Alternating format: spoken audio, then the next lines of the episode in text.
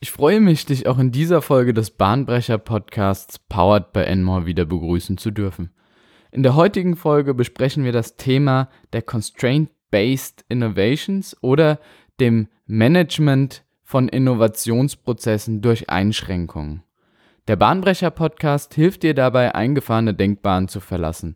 Wir geben dir ein Rüstzeug in Form von Techniken, Methoden und Theorien an die Hand, um bahnbrechende Ideen zu entwickeln und diese in Innovationen zu verwandeln.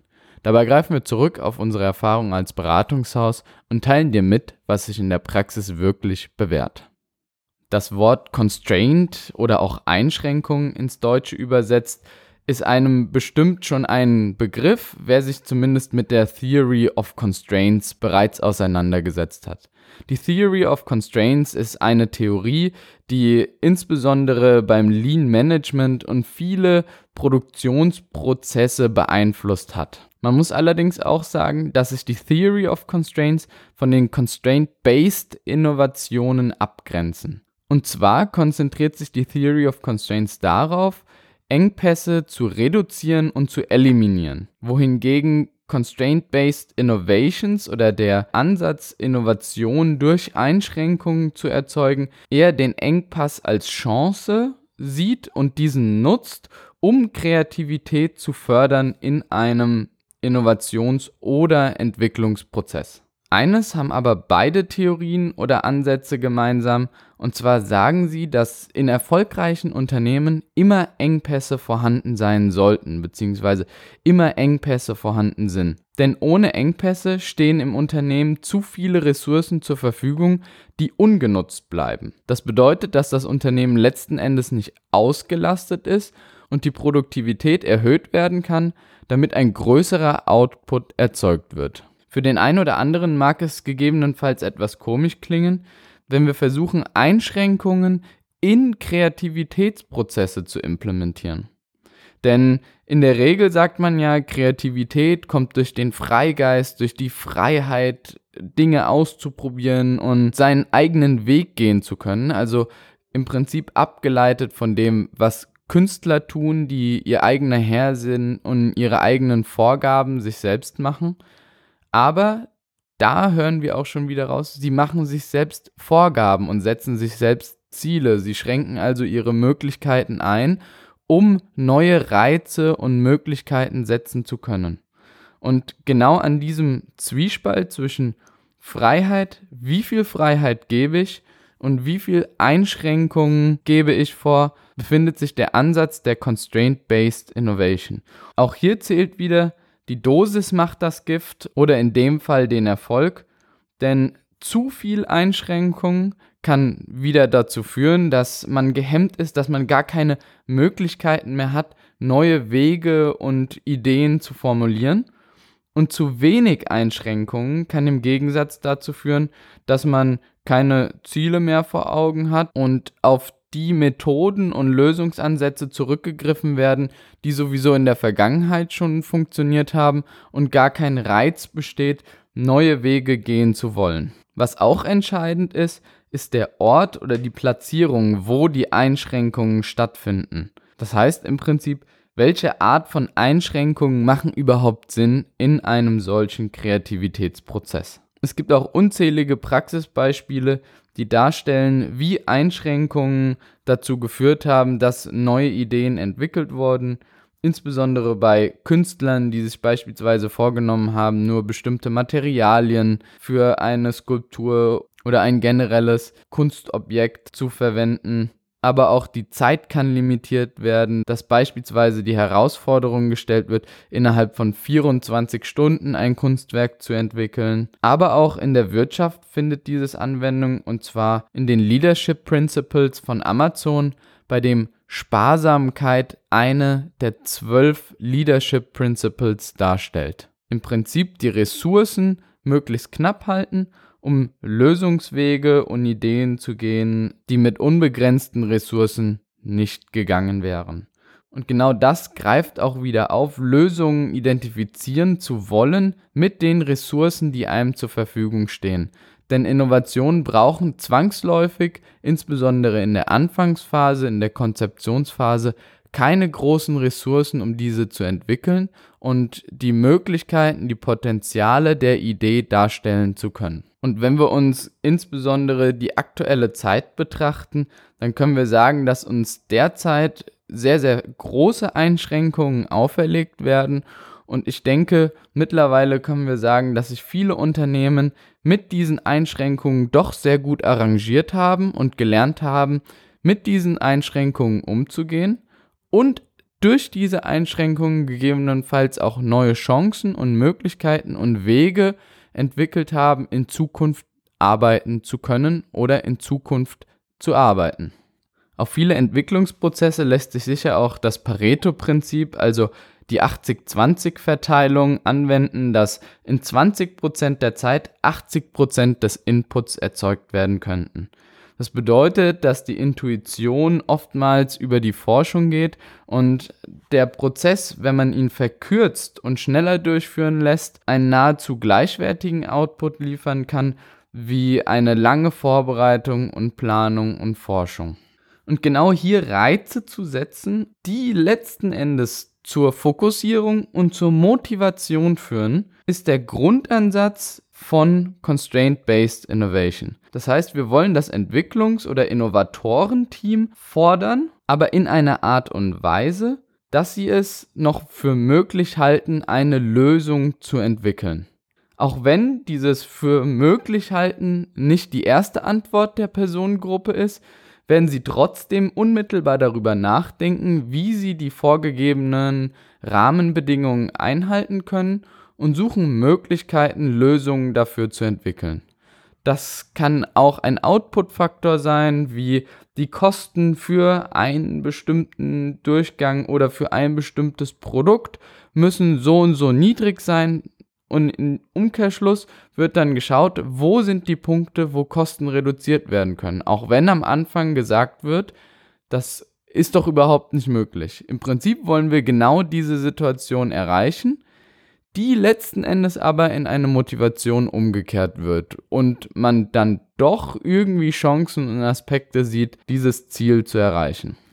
Am Anfang haben wir benannt, dass es relativ wichtig ist, an welchem Ort oder wo wir und wie wir die Einschränkungen platzieren. Und jetzt versuche ich euch mal so ein gewisses Arsenal an Einschränkungsmöglichkeiten zur Verfügung zu stellen, die dann je nach Aufgabe und je nach Personengruppe, je nach Ziel entsprechend angewendet werden können. Grundsätzlich lassen sich die Einschränkungsmöglichkeiten in drei Kategorien unterteilen. Und zwar sind das Input-Faktoren, Prozessvorgaben und Output-Vorgaben. Bei den Input-Faktoren handelt es sich in der Regel um Ressourcen, die für das Projekt bereitgestellt werden. Das kann einerseits Know-how sein, also wir lassen gewisse Personengruppen weg, die eigentlich für die jeweilige Lösung notwendig wären, in Anführungszeichen notwendig. Oder wir geben eine kürzere Zeit vor. Wir können aber auch generell die Personenanzahl reduzieren. Es lässt sich das Budget reduzieren, die Materialien, die verwendet werden sollen. Also man sieht, je nach Aufgabe gibt es ganz viele Möglichkeiten, Inputfaktoren zu reduzieren bzw. einzuschränken. Die zweite Einschränkungsmöglichkeit ist der Prozess, also das Vorgehen, wie sie zur Lösung kommen sollen. Hierbei können beispielsweise klare Schritte vorgegeben werden, die von der jeweiligen Gruppe durchgeführt werden müssen. Im Design Thinking Prozess ist das beispielsweise so, auch wenn die Prozessschritte relativ grob sind und innerhalb dieser Prozessschritte es doch wieder Möglichkeiten der individuellen Durchführung sind. So wird beispielsweise zuerst das Thema festgelegt und die Aufgabenstellung, dann wird eine Recherche, eine Observation betrieben, dann wird eine Lösung kreiert und im letzten Schritt wird diese Lösung umgesetzt und getestet.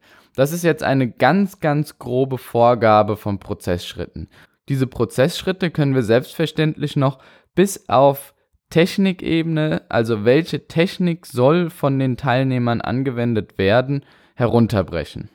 Das mag jetzt anfangs erstmal sehr, sehr einschränkend klingen und es wird auch gesagt, dass in der Regel, um wirklich bahnbrechende oder innovative Erzeugnisse zu kreieren, dieser Prozess nicht so klar vorgegeben werden soll, sondern das Team diesen Prozess finden sollte.